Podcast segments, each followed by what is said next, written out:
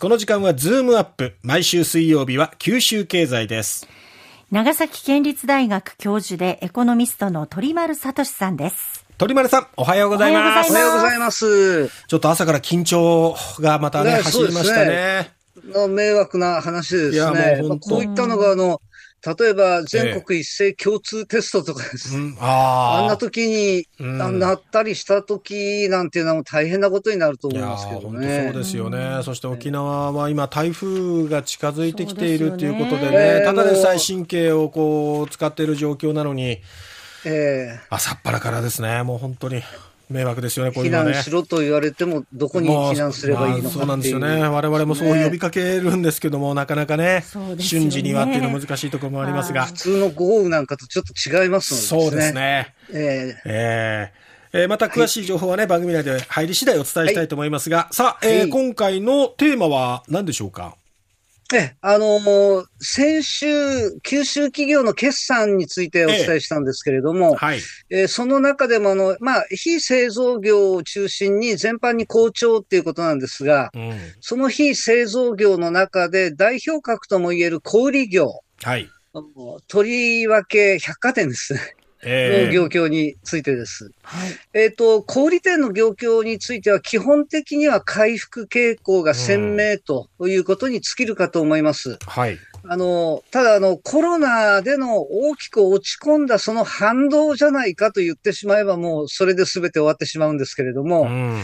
あの、業態別に見ると、百貨店とスーパーとコンビニと家電量販店とドラッグストアとホームセンターではそのプラマイ方向に結構幅があるっていう。おー。ね、あの、まず、あの、ちょっと全国の百貨店について触れておきたいと思うんですが、はい。あの、全国の昨年度の百貨店の売上高は前年比15%増えています。で、5兆円規模に達したと、百貨店市場が。えで、こう5兆円どう評価するかっていうことなんですけえど、はい。あの、若い人たちにはにわかに信じられないかもしれないんですけど、ええ今から30年以上前のバブル期はい。の百貨店の売上高っていうのは10兆円市場って言われてたんですよね。はあ。ですから今は当時の半分という厳しい中で改善していると。うん。えーちなみに昨年度のイオンはい。の全国の売上高は9兆円強です。ああ。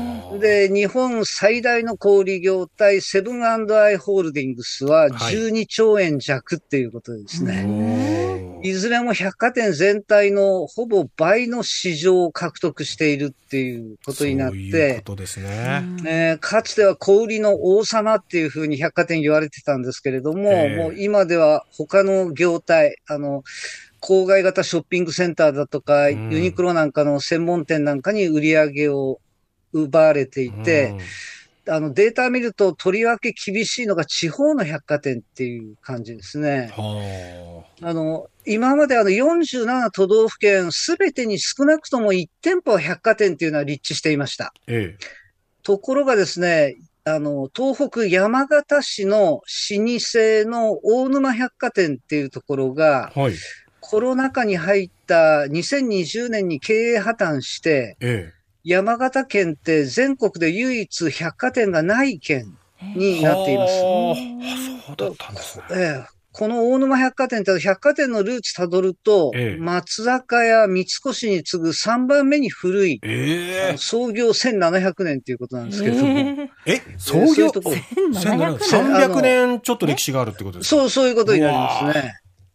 えー全国的に見ると、あの、徳島市とか大津市えといった県庁所在都市から百貨店はなくなったんですが、徳島市にはあの、三越徳島がその後に開店していますので、百貨店空白のあの、県庁所在都市っていうのは、え山形市と、あの、滋賀県大津市の二つの都市のみになってるんですね。このね、百貨店がない県庁所在都市、山形と大津っていうのをええ知ったときに、うんあの、共通点考えてちょっとゾッとしたんですが、ええ何？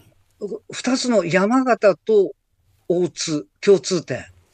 えっと、じ山形市ってあの人口24万人なんですけど、え隣接しているのが宮城県仙台市、人口110万人。接してるんですよ。今、市町村合併で大きくなって。うんあもう一つの人口35万人の大津市っていうのは、え隣接するのが京都府京都市、あ。は144万人と接しているんですよね。あ。うんあの、うん県庁で政令指定都市と隣接しているとう。んだから、高級品市場っていうのは確実に地方にも存在するには存在するんですけど、えあの、百貨店の高級品ニーズっていうのは、あの、隣接する大都市の百貨店に吸引されてしまっているっていう。え。ことになるんですよねで、この仙台と山形、ええ京都と大津ってくるとですね、はい。実は日本でもう一箇所だけ、ええ。あの、県庁所在都市がお隣の政令市と接しているところがあります。ってことは九州ってことですよね。先生がおっしゃるからには。ねはい、もう大変あの身近なところなんですけれども、あの多くは語ろうと思わないんですけれども、ええまあ、最近元気ですから、ええあの、佐賀駅界隈も活発になってですね、すよ賀アリーナも県外から集客力高めてますので、もう言ってますよね。あの、まあ、こっちは大丈夫だと思いえます。えええ。で、あの、九州の百貨店全体の売上高っていうのは、ちょっと乱高下していて、えあの、コロナ前の2019年度4800億円市場でした。え。はい。それがコロナに入るとに23%落ち込んで、ううんん。で、21年度は9%盛り返して、うん。そして昨年度は11%盛り返して4470億円と。ここの2桁増加っていうのは過去になかったことですから、ええ勢いはあるっていうことなんですけれども、ええ。まだコロナ前の水準を7%下回ったまんまと。うん。まあ、この背景にあるのは、まあ、ええ11%も増えた理由っていうのは、国内で行動制限が緩和されたことによるリベンジ消費だとか、うんあるいは水際対策があの段階的に緩和されて、インバウンドが増えて、高額商品の購入があったっていうことが効いているかと思います。あの、円安効果で、まあ、お安く買えるっていうことも、あの、後押ししたんじゃないかと思いますけどね。うんあの、福岡市内の百貨店だと、宝飾品や高級時計が飛ぶように売れたっていうことですから、はいはい。まあ、あの、コロナマネーの恩恵に授かられた方も少なくなかったんだろうと。まあ、うんなんとまあ、羨ましい話ですと。うんいうことで、ただ、11%増といっても、全国の百貨店は15%増えているので、それには及ばないっていうところですね。ただ、福岡市内の百貨店だけ取り出すと、ええ。16%増。全国を上回ってる。全国上上回ってるんですよね。ですからやっぱり地方百貨店の苦戦が続いているっていうことですね。うんあ、の、それともう一つあのスーパーなんですけど、スーパーって言ったらもう食料品の売上高がメインということになりますが、ええあのスーパーは5%前年を上回っていて、全国は1%増ですから、それを上回る勢いであると。ええ。で、このスーパーで販売されているっていうのは、まあ、もちろん飲食料品メインですけれども、あの、このあたりは高騰するメーカーからの仕入れ価格高騰を販売価格に転嫁できたスーパーっていうのは、あの、販売単価っていうのは当然上昇してるんですが、え一人当たりの購入点数が減少してしまってるんですよねですか、ら多くは売り上げは増えたんだけど利益が減るっていう増収減益になっているようです。うん。ところがそんな価格高騰に抵抗し続けたスーパーっていうのはやっぱり強かったと。えーイオン九州とミスターマックスがその代表例で、これ両方ともあのプライベートブランド商品の販売割合をこう高めた結果、利益を大幅に増やしていて、はあ。純利益はミスターマックスが昨年度2割増えて、イオン九州は7割増やした。おおすごい。7割。7割？えーまあなんか、あのーそんなスーパー業界なんですけれども、ええあの、主力となる飲食料品っていうのは4.5%増。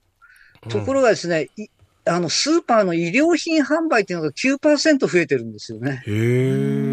まあ、外出機会が増える一方で、次の第何波が心配だっつうので、百貨店ブランド品売り場じゃなくて、あの、スーパーのお手軽な衣料品売り場でちょっと済ませようかみたいな感じだったのかもしれません。うん、あと、コンビニの売上高は5%増えていて、ええ、まだ伸びしろがあるように見えるんですが、昨年の九州のコンビニ店舗数っていうのは5500店舗で頭打ち、うん、初めて前年を下回ったっていうことですから、ちょっともう飽和状態かなっていう。感じですね。ドラッグストアもマスクやうがい、手洗い関連商品が減少してるんですけれども、それでも全体では4.8%増えていると。うんえー、それに対して巣ごもり需要で一頃盛り上がったホームセンターがちょっとだけ減少したりとか、家電量販店っていうのが2.3%減っていたりっていうことで、家電量販店の場合、半導体不足でメーカーからの供給が細ったっていうことも影響しているかもしれないですね。うんで、まあ、この間のこの小売業界、消費市場のキーワードっていうのは、巣ごもり消費、リベンジ消費、コスパ消費、タイパ消費、えー、いろいろあるんですけれども、はい、今後キーワードになるのはやっぱりお一人様消費だと思います。えあの、国勢調査ベースで2000年時点で単身世帯って全体の28%、それ4分の1以上ですか多かったんですけど、あの、2020年の国勢調査では10ポイント上がって38%。世帯のうちの4割弱は今もうお一人様になっちゃったので、うんうんあの、一人用の鍋の具材セットだとか、食べきりサイズのサラダセットとかですね。あの、そういった需要が今どんどん増えてきているので、そういったのにどう対応していくのかっていうのが、これからの、まあ、あの、小売業界なんかでの大きなテーマっていうふうになってくるんじゃないかなっていう気がしますね。なるほどですね。わかりました。鳥丸さん、ありがとうございました。ありがとうございました。長崎県立大学教授、鳥丸聡さんでした。